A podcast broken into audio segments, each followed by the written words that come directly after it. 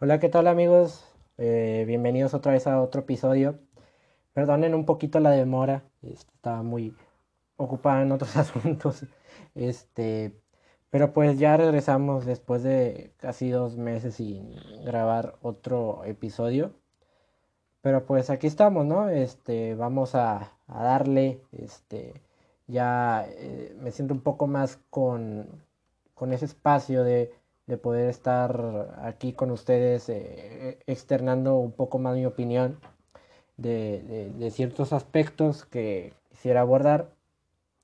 Pero pues, este, sí, como les venía diciendo, no, este, no tenía el tiempo, no tenía un poquito el espacio para poder grabar. Pero pues aquí estamos, ¿no? Este, ya, este, hice un poquito de lado algunas cosas. Este, y pues ya estoy en la recta final de, del, del, semestre, entonces se acercan las vacaciones, entonces no, no, no hay ningún problema para que vuelva a sacar otro episodio cada semana y tener otra vez esa regularidad, ¿no?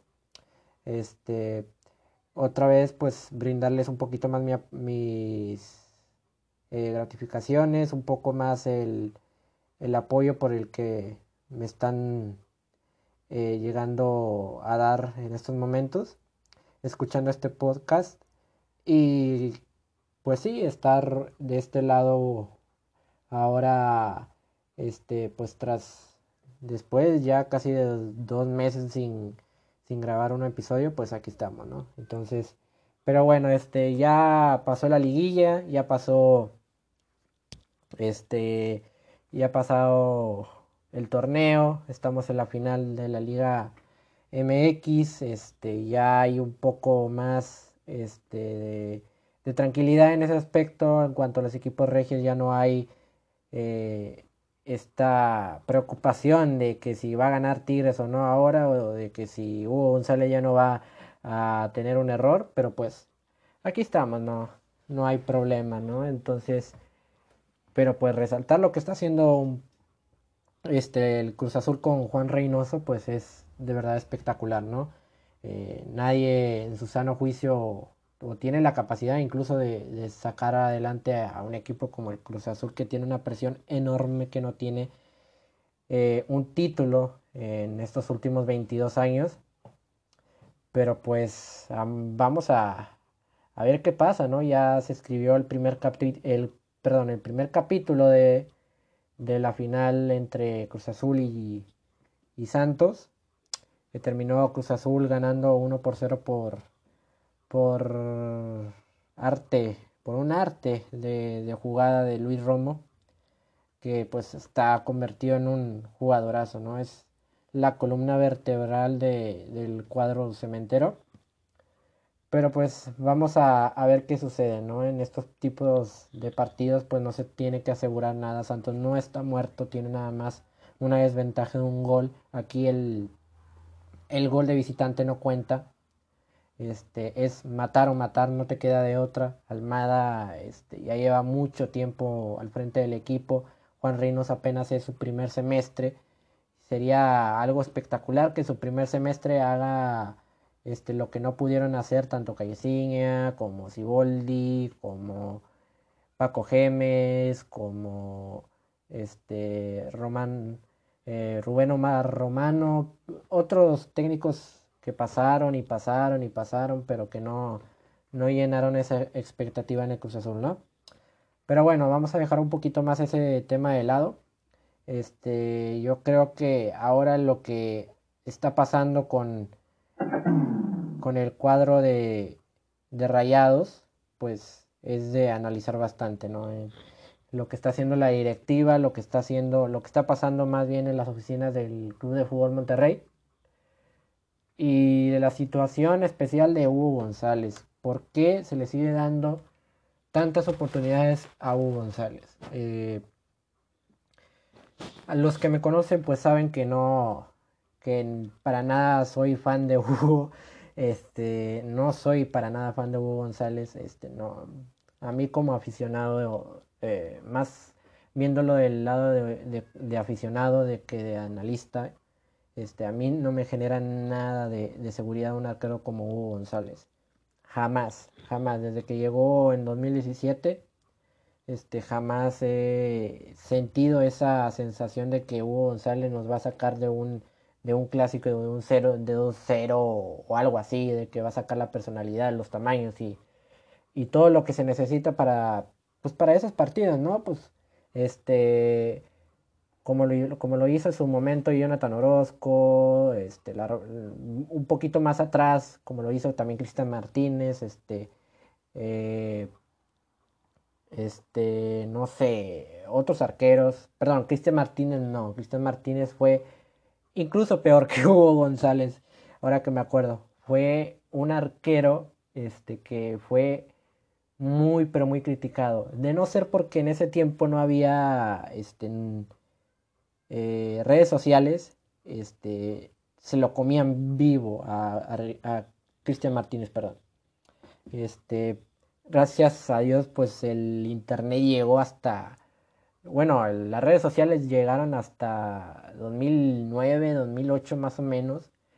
Y para esa época ya estaba Jonathan Orozco en frente del arco, pero, pero el antecedente está ahí, ¿no? Eh, es un arquero que nunca gustó la afición por sus errores este, quedó muy a deber en, todos los aspectos.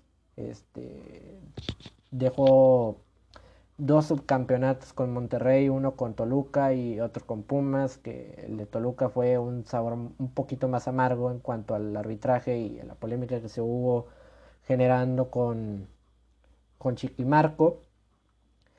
Pero no, no es un arquero que fue tan golpeado como lo está haciendo Hugo González en estos momentos. Incluso yo creo que si no que si aún no existieran las redes sociales en este momento, este seguiría iría un poco más extremo la, el, el, inconformismo que tiene la gente con, con Hugo González. Es totalmente este fuera de control, fuera de control. Hace unos días estaba Twitter a reventar con el tema de Hugo González, eh, que una información que soltó Diego Armando Medina, en, donde decía que había bastante posibilidad de que Hugo...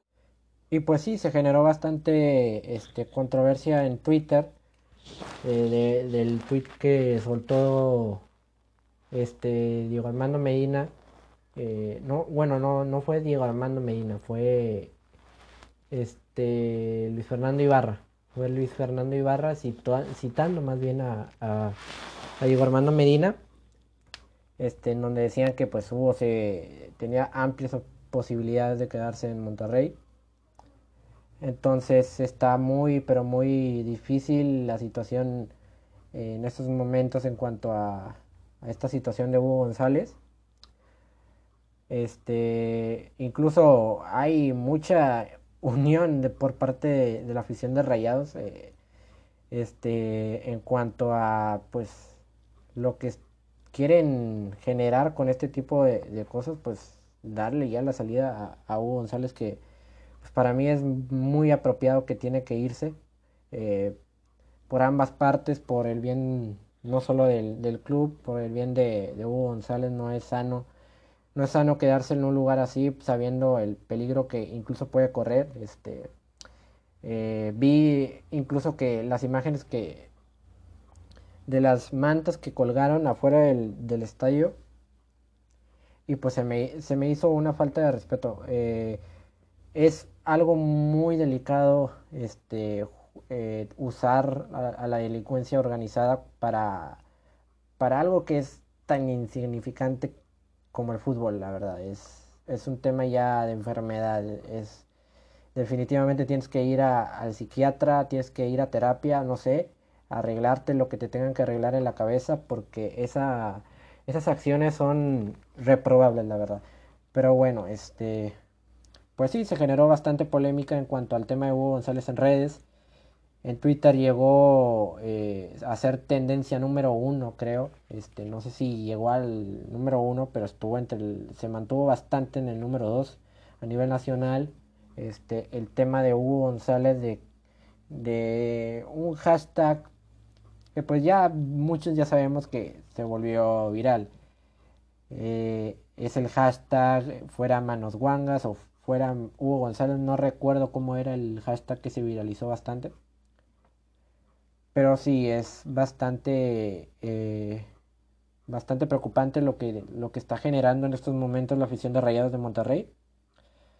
Pero pues eh, con justa razón, tampoco eh, Hugo González es que haya hecho méritos como para quedarse o para merecer un contrato estratosférico como lo tiene ahorita en Monterrey, recibiendo bastantes miles de dólares al mes, este, sabiendo el historial que tiene Hugo González en liguillas, no ha logrado un campeonato en Rayados.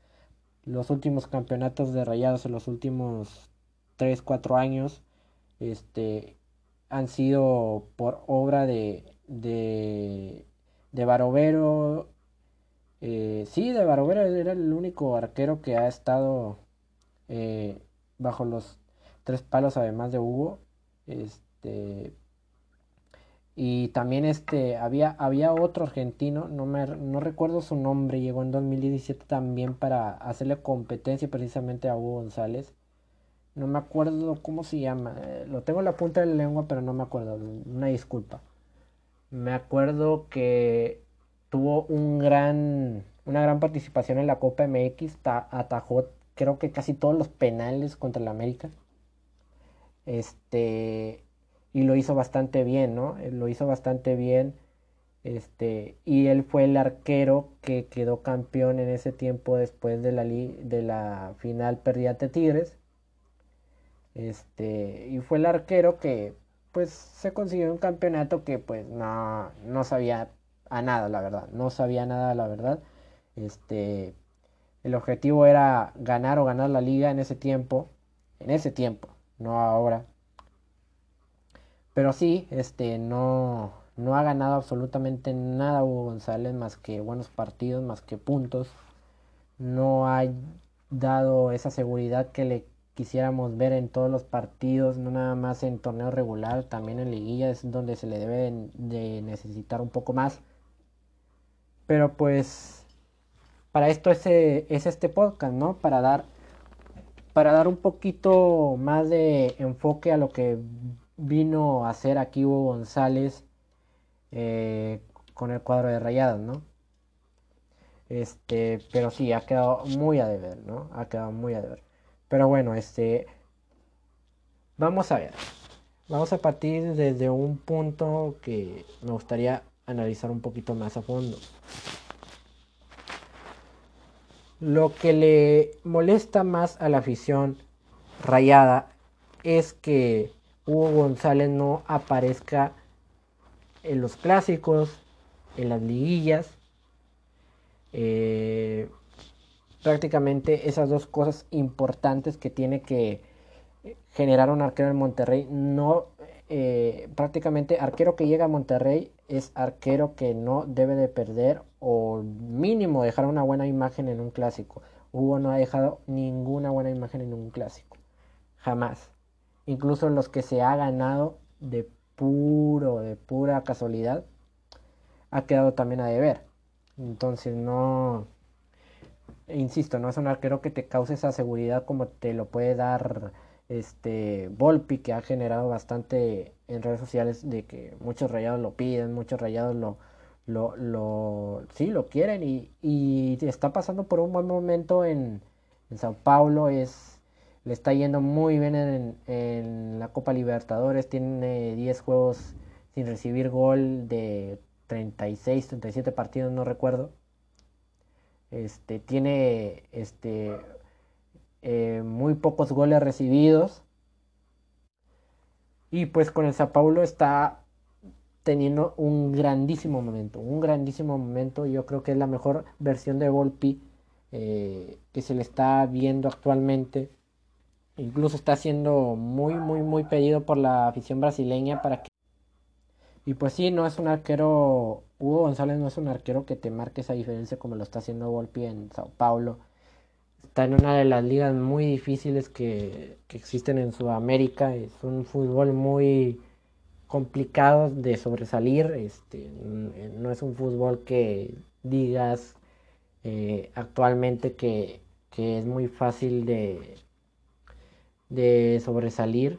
Este, si bien por el, fútbol brasileño es histórico, es bastante histórico, pero pues con el historial que hay en las últimas Copas Libertadores, pues ha quedado mucho de ver el, en cuanto a nivel futbolístico. Pero pues tiene grandes arqueros, tiene grandes arqueros. No nada más Thiago Volpi está en un mejor momento. Tiene adelante a Weberton, tiene adelante a, a, Ederson del Manchester City que está campeón, bueno, que es campeón con el Manchester City de la Premier League y que ahora está en una final de, una Champions por primera vez en la historia el Manchester City, si no me equivoco. Este, también Alison Becker, que si bien no, no está en el mejor momento que, que cuando recién llegó al, a Liverpool, pero pues es el arquero que incluso te da más confianza que todos los que te acabo de mencionar, ¿no? Eh, es un arquero que, que, sin problemas va a estar bajo los tres palos en, la Copa América y también en Qatar. No creo que, no creo que Alison Becker no, no se mantenga con ese constante nivel, aunque sí, sí hay una notoria baja, no tan eh, preocupante como la de otros arqueros. Pero sí, este, no hay, no hay manera de que Volpi pueda tener un lugar en la selección brasileña.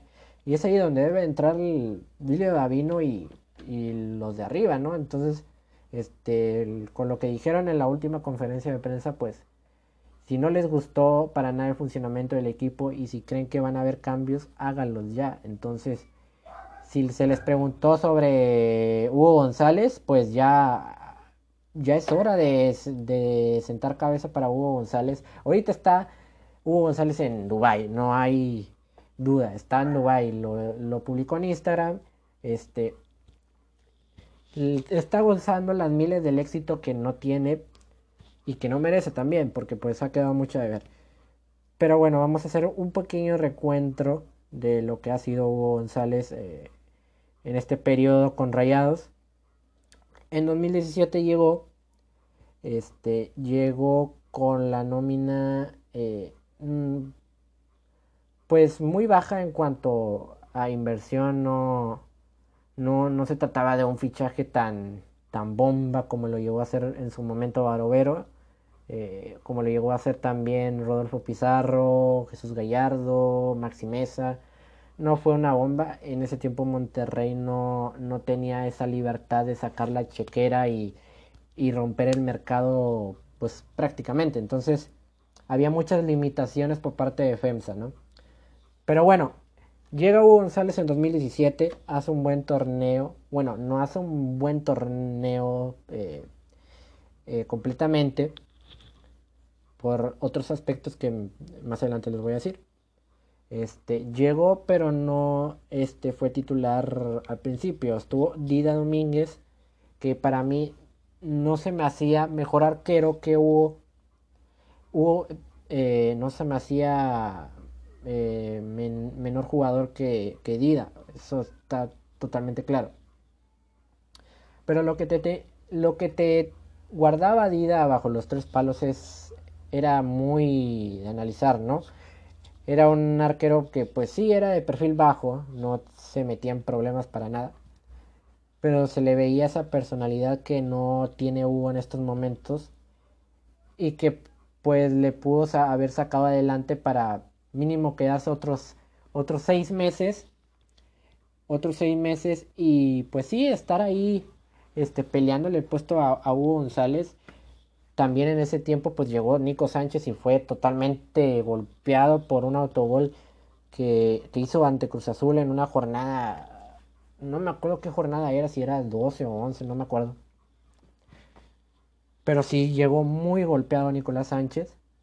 Pero ¿qué hizo Nicolás Sánchez? Pues se puso a trabajar, eh, defendió un poquito más. No es el mejor defensa, hay que aceptarlo. Nico Sánchez como defensa queda a deber, no mucho, pero queda a deber.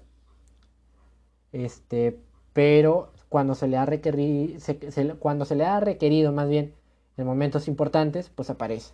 Aparece la personalidad de, Nicolás Sánchez, apareció eh, el jugador que marcó diferencia en la final contra Tigres, en la final contra el América.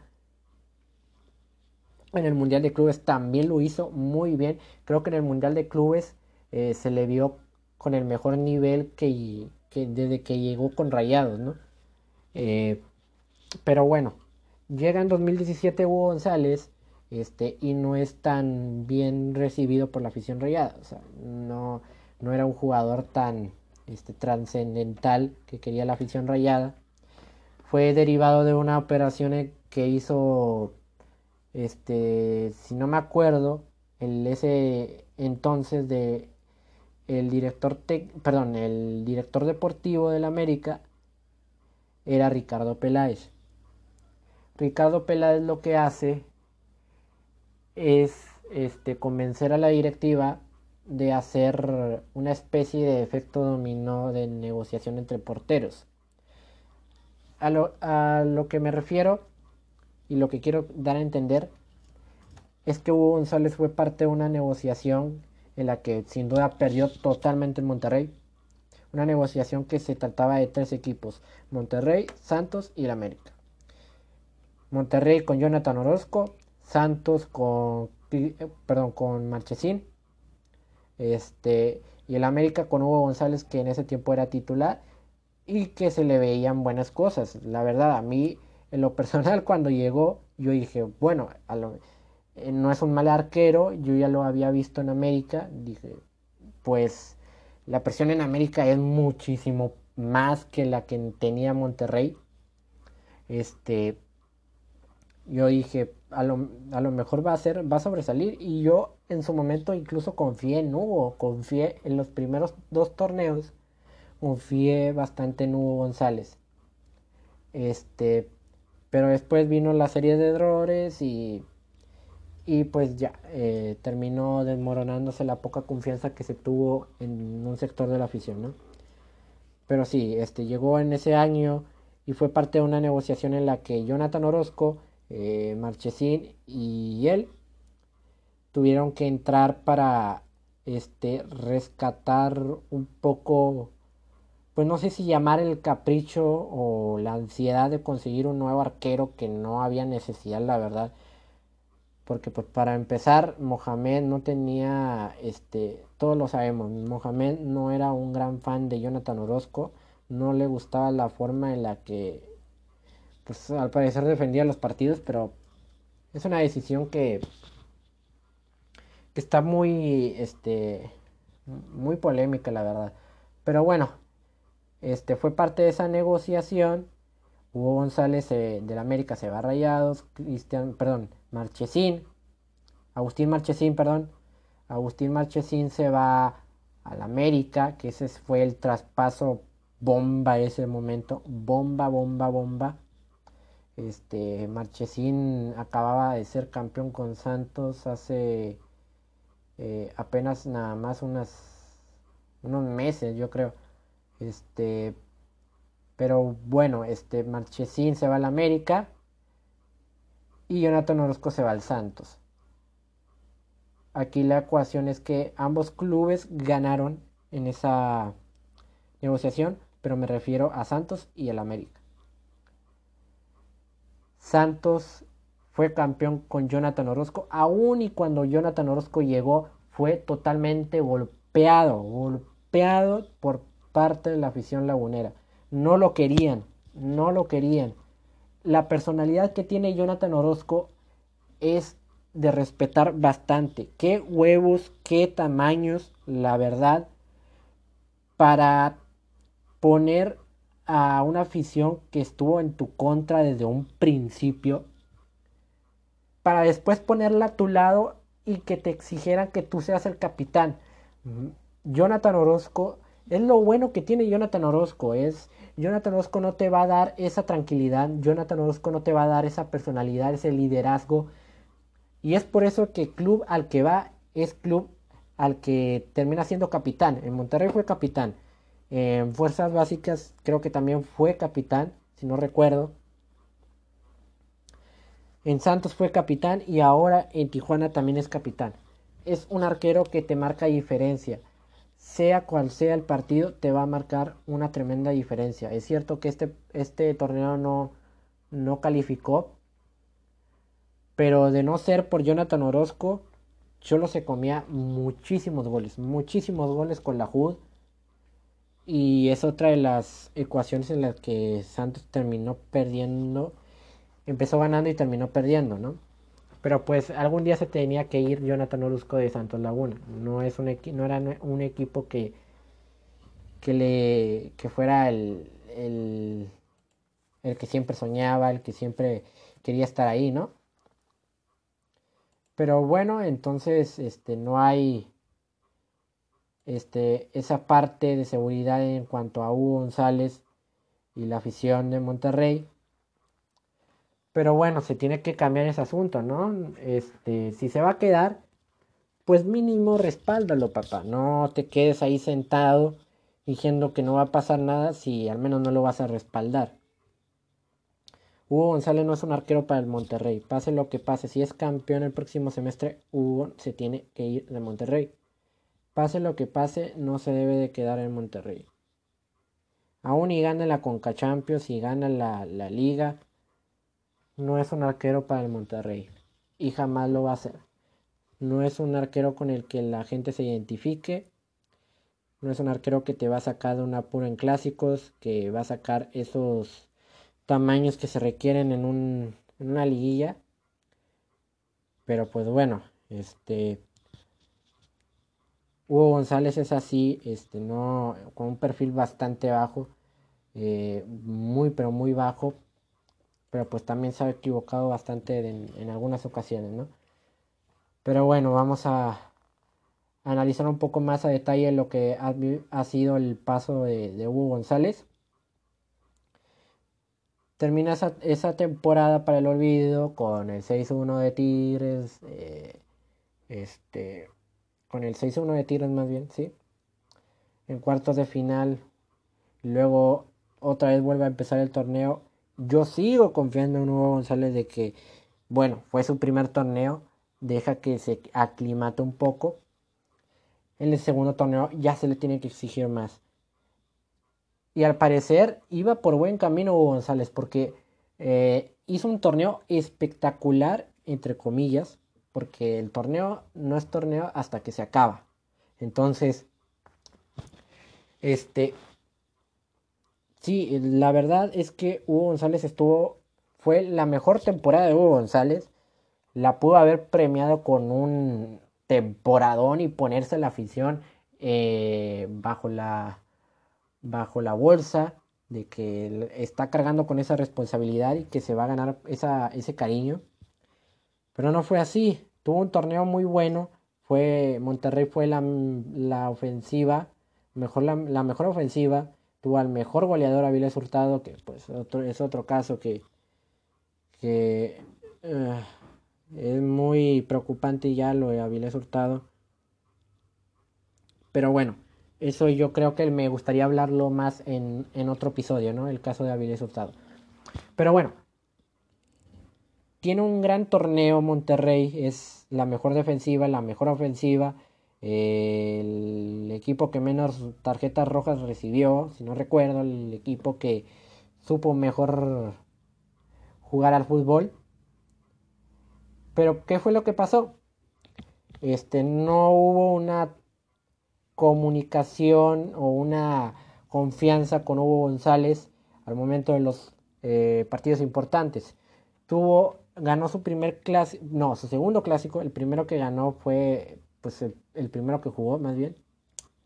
El primero que jugó lo ganó, pero es lo que voy. Quedó muy a deber de como quiera. Son de esos este triunfos que te dejan un sabor muy amargo de que pues ganaste, pero ganaste muy apenas, ¿no? Ganó el clásico en, fase regular, el equipo, pero después se vuelven a topar con Tigres, sucede lo del penal de Avilés Hurtado, y cuando se le necesitó a Hugo González, simplemente no apareció. No apareció en el penal de Edner Valencia, no apareció en el cabezazo de, mesa, no apareció en el, en el tiro que es un tiro que no te exigía nada, nada. un tiro que son de rutina. de esos tiros se ven casi siempre en todos los partidos de la Liga MX y casi siempre los, los atajan los arqueros. Es un tiro desde lejos, no iba con demasiada potencia, atajable y se le escapa de las manos a Hugo González.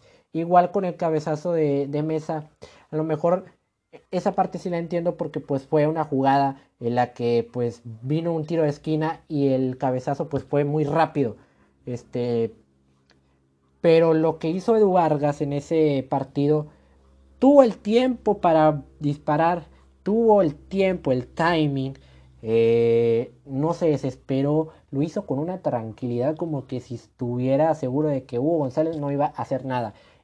Y estaba totalmente de acuerdo Edu Vargas, estaba totalmente seguro de que Hugo González no iba a parar ese penal, perdón, ese tiro de fuera del área. Pero bueno, ahí surge este rompimiento, esta, eh, pues sí, esta ruptura entre la afición, entre Hugo González, y que ya jamás nunca se volvió a recuperar después de, de esa final. Pero pues desde esa final, no, prácticamente. Lo de Hugo González lleva, lleva, llevaba desde, desde la liguilla pasada con los seis goles que le metió Tigres. Pero no fue visto porque pues fue en cuartos de final. Y hay que decirlo, ¿no? Aunque le duela a un sector de la afición, pues es la verdad. No hay este en lo que pasó en, en, aquella final fue la gota que derramó el vaso para Hugo González. No, desde ese momento ya se sabía que Hugo no era un arquero para Rayados. No lo era. Y estoy seguro de que si Barovero hubiese estado en esa final, de que si al menos Jonathan Orozco hubiese estado en esa final, no se hubiera perdido esa final, la verdad. No se hubiera perdido esa final porque, pues porque ya te demostró tanto Jonathan Orozco como Barovero que ante Tigres este, disfrutan incluso, bueno, más por parte de Jonathan Orozco, que lo ha declarado bastantes veces, disfruta los clásicos, disfruta el ambiente en el volcán, disfruta echarse encima la afición tigre, lo disfruta, eh, yo creo que es el, es el rayado que más vive un clásico, y eso que ya no es rayado. Todos lo sabemos, todos sabemos que, o sea, rayado lo va a hacer de corazón bastante pero en estos momentos no es jugador de Rayados y aún así vive un enfrentamiento contra Tigres como si fuese el primero. Este matrimonio, como él lo, llamó, entre Tigres y él, pues es bastante bueno, la verdad, porque Jonathan Orozco no te, no te generaba lo que te genera Hugo González actualmente, lamentablemente. Pero te causaba bastante eh, revuelo lo que decía previo a los clásicos, lo que te manejaba, lo que te decía, lo que te hacía sentir, esa vibra de que, de que este cabrón pues tiene una seguridad, una confianza tremenda y eso es lo que necesita Rayados en estos momentos. Este, mm, todos sabemos que incluso Jonathan Orozco va a volver Va a volver algún día a Rayados, va a volver. Si no es tarde, va a ser temprano, entonces va a volver.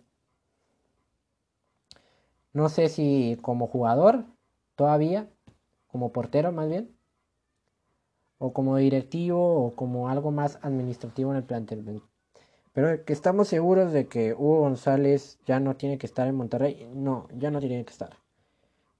Ya no tiene que estar. Es más, ni siquiera debió haber regresado. Y ahora vamos a lo que fue la, el antes y el después en la historia de Rayados.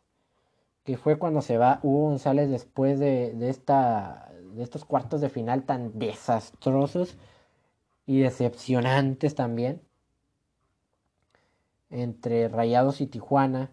Este, era un partido que incluso era ganable, era ganable, era ganar o ganar, no tenías de otra, no había excusas, era cholos, era Cholos, pues sí, era Cholos, la verdad.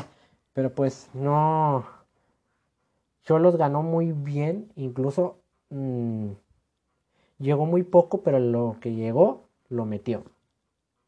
Y eso es lo que se requiere en, este, en estos tipos de juegos de liguilla. No hay, no hay ninguna justificación para lo de Hugo González, la verdad. Tras este torneo desastroso, se llegó a un acuerdo entre FEMSA y la directiva. Bueno, ya vimos que no nos está funcionando para nada este, este sistema. ¿Qué vamos a hacer? Mandamos a Hugo González al Necaxa. Mandamos a, a Urreta Vizcaya. Ah, no, eso fue un poco más después. Fue un poco más después. Eh, mandamos a, a, Hugo González a Necaxa. Creo que fue la única baja que hubo. Ah, y la de Albertengo, que fue un papelón, pero bueno. Este, Hugo González se va a Necaxa en este intercambio que hubo entre Barovero y Hugo González que terminó ganando Rayados para después terminar perdiendo, pero bueno, ese es otro tema. Viene Barovero, viene Rodolfo Pizarro, viene Jesús Gallardo y Monterrey se roba el mercado, se roba el mercado y eso es lo que necesita Monterrey en estos momentos. Monterrey necesita estos momentos. Cuando ves a Tigres que viene, y ya sé que las comparaciones son muy malas, y más cuando se trata del equipo rival. Pero si tú ves que Tigres está trayendo a un güey que trae el cartel de ser campeón, aunque fue, aunque jugó un solo minuto en el mundial, pero lo jugó y estuvo registrado y ahí queda. Si ves que Tigres trae a un jugador que que fue campeón del mundo, que compartió vestidor con Mbappé, con Hugo Lloris, con con Pogba, con Oliver Giroud, toda esta camada de jugadores históricos que terminaron dándole el campeonato del mundo a, a, Francia en Rusia 2018. Papá, si tú ves que a Tigres le están moviendo más las piezas, tú también haz algo. O sea, yo sé que a lo mejor no vas a hacer lo mismo que, que está haciendo el vecino, obviamente. Es totalmente de acuerdo. Pero da un golpe en la mesa, da un golpe de autoridad, da un golpe más fuerte que ese. Y eso es lo que se les exige a, a la directiva, porque pues desde hace tres años no se ha hecho una buena inversión con algo tan importante como es la portería. La portería es tan valioso. Eh, como bien lo, lo hice en la película que es que incluso puede sonar estúpido, pero como bien lo dicen en la película de Ruby Cursi, los arqueros son como un, un un, perdón, un guardián de Jesús, un guardián de Dios. Y sé que suena un poco más extremo, pero la verdad es esa. Un arquero es parte fundamental como lo es un delantero, como lo es un mediocampista y no estoy diciendo que nada más Hugo González tenga la culpa de ese mal momento en Rayados. Lo tuvo, lo tuvo Avilés Hurtado, lo tuvo Urreta Vizcaya, lo tuvo Dorlan, lo tuvo este no sé quién más eh, que estuvo muy mal. Este Funes Mori estuvo lesionado en ese tiempo más de 4 o 5 meses. Regresó y regresó muy bien. Pero tú también haz algo, o sea, tú también haz algo, no te puedes quedar de brazos cruzados aquí en tu oficina esperando a que te llegue una oferta, este, diciendo o, esperando que, pues lo que esté pasando, ¿no? O, viendo los titulares de que Tigres está fichando a Florian Tubán, de que Tigres ahora va por Orbelín Pineda, de que Tigres colocó unas mantas afuera del estadio en apoyo de Hugo González. No te puedes quedar así, o sea, con mucho respeto, pero mucho, eh, muchísimo respeto, muy bien. Este, Mauricio Culebro está haciendo muy bien las cosas. Y eso que tiene apenas seis meses siendo eh, vicepresidente de, Tigres. Tiene apenas seis meses. Seis meses y está haciendo lo que a Duilio Davino se le estaba exigiendo desde su llegada en 2016. Tráeme jugadores bomba. Trae a la afición otra vez esa alegría, esa seguridad de que eh, bajo los tres palos está alguien de confianza. Un Barovero, un Rubén Ruiz Díaz, un Jonathan Orozco, eh, el que tú me digas. Pero tráele a alguien con el que la afición ya esté contenta al menos. Al menos ya no vas a preocuparte por la parte de defensiva. Y ahora le tendrás un poco más de atención a lo que hace Funes Mori y Jansen arriba, que no se hallan totalmente cuando juegan juntos. Me queda claro que cuando juegan juntos son la peor organización. Jansen funciona más como revulsivo y como un solo 9 que, que con Funes Mori. Si acaso eh, puede ser una buena idea que juegue con Funes Mori, pero cuando un partido se te presente el, escenario, como, como lo fue contra América. Monterrey iba perdiendo 2-0 en un primer tiempo horrible, horrible. Nunca había visto un primer tiempo para el olvido, para el olvido. La defensa era una avenida, Miguel Ayuno era una avenida. Bangioni era una, una, avenida. De no ser por el penal que tiró, nadie se acordaría del horrible partido que tuvo Bangioni en ese, en ese momento. Pero es algo, es algo que se le reconoce porque pues Bangioni hizo un mal partido,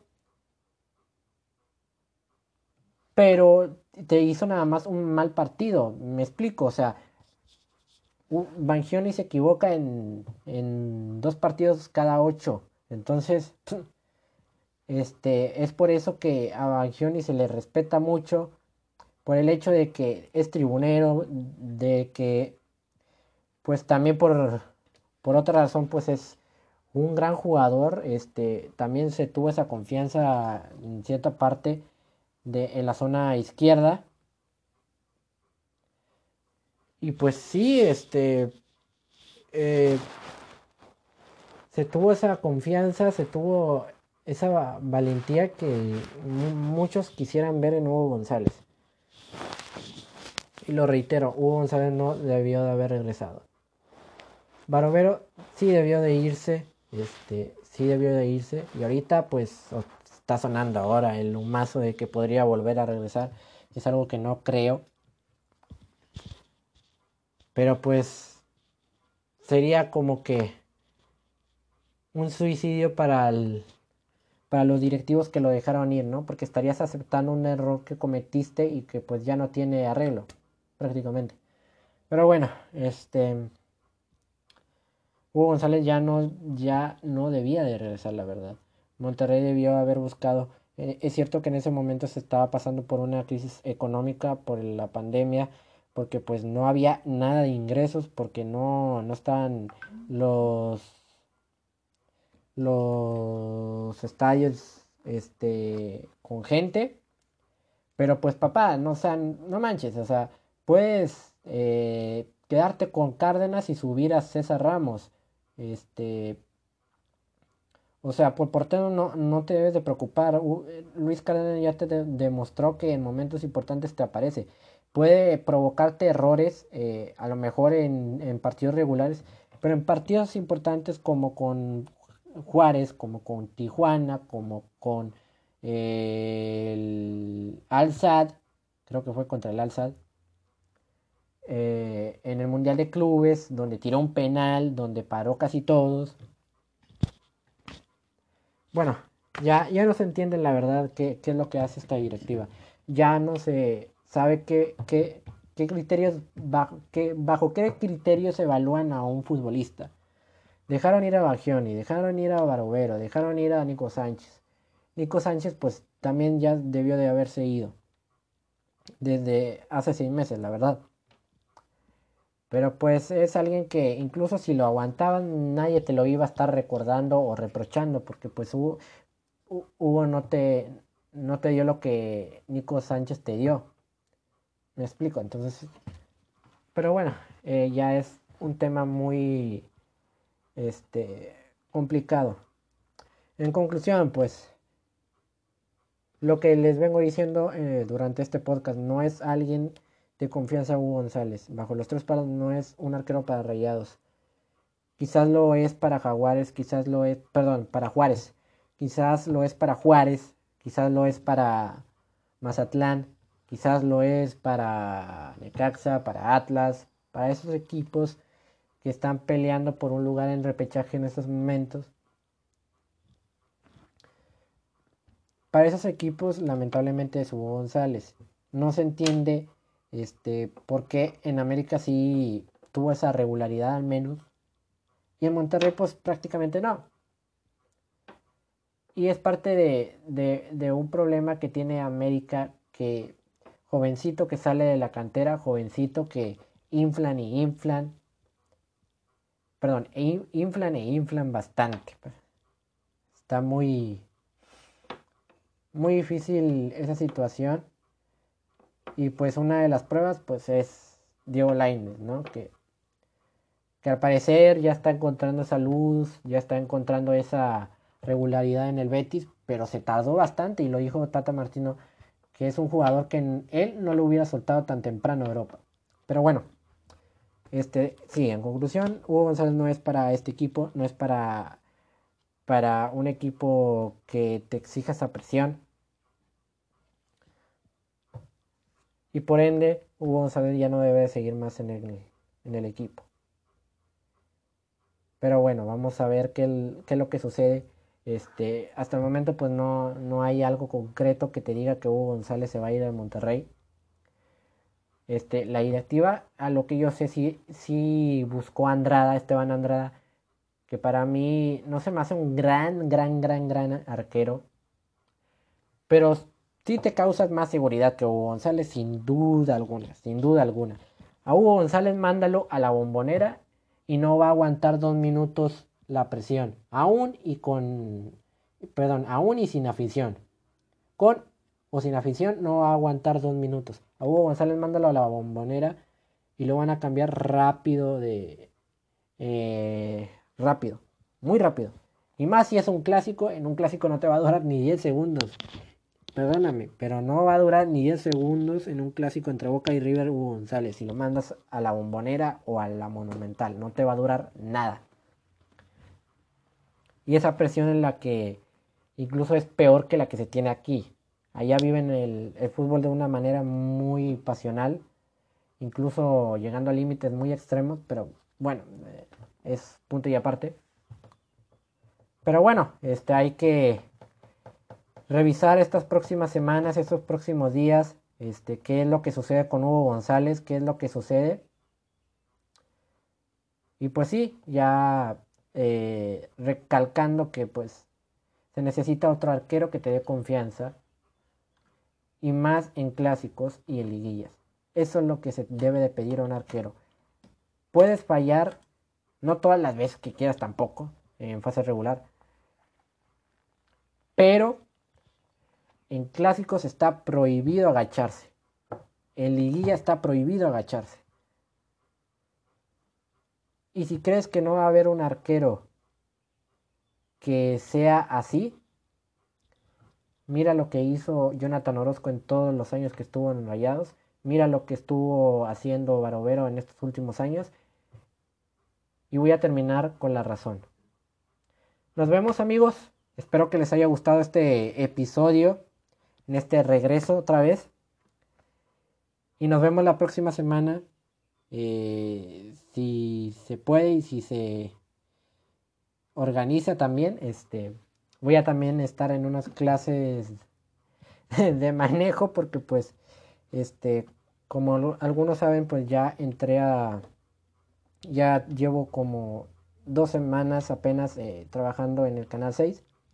Gracias a Dios se me presentó esta oportunidad muy buena y pues los que me conocen saben que yo vivo en Juárez y, la, las oficinas de, del canal están eh, como a dos horas en camión, entonces es muy pesado. Este, y por ende pues voy a estar eh, recibiendo algunas clasecillas de, de, manejo, ¿no? Pero pues de como quiera no voy a estar presionado con entregar trabajos como lo, está, lo estoy sintiendo en estos momentos. Pero bueno, este, muchas gracias por escuchar otra vez este podcast, por el aguante. Este es un tema que quería platicar, la verdad. Este, un tema que tenía muy guardado, este coraje que tengo guardado, la verdad. De que pues ya Monterrey necesita un arquero, ya, por el amor de Dios, ya. Este, Hugo González se tiene que ir ya, ya, ya, ya. Independientemente de que si lo aguantan y ganan campeonato, se tiene que ir. Pase lo que pase. Pero bueno. Muchas gracias amigos. Nos vemos. Y no se pierdan otro capítulo más de Predicando y Practicando. Muchas gracias.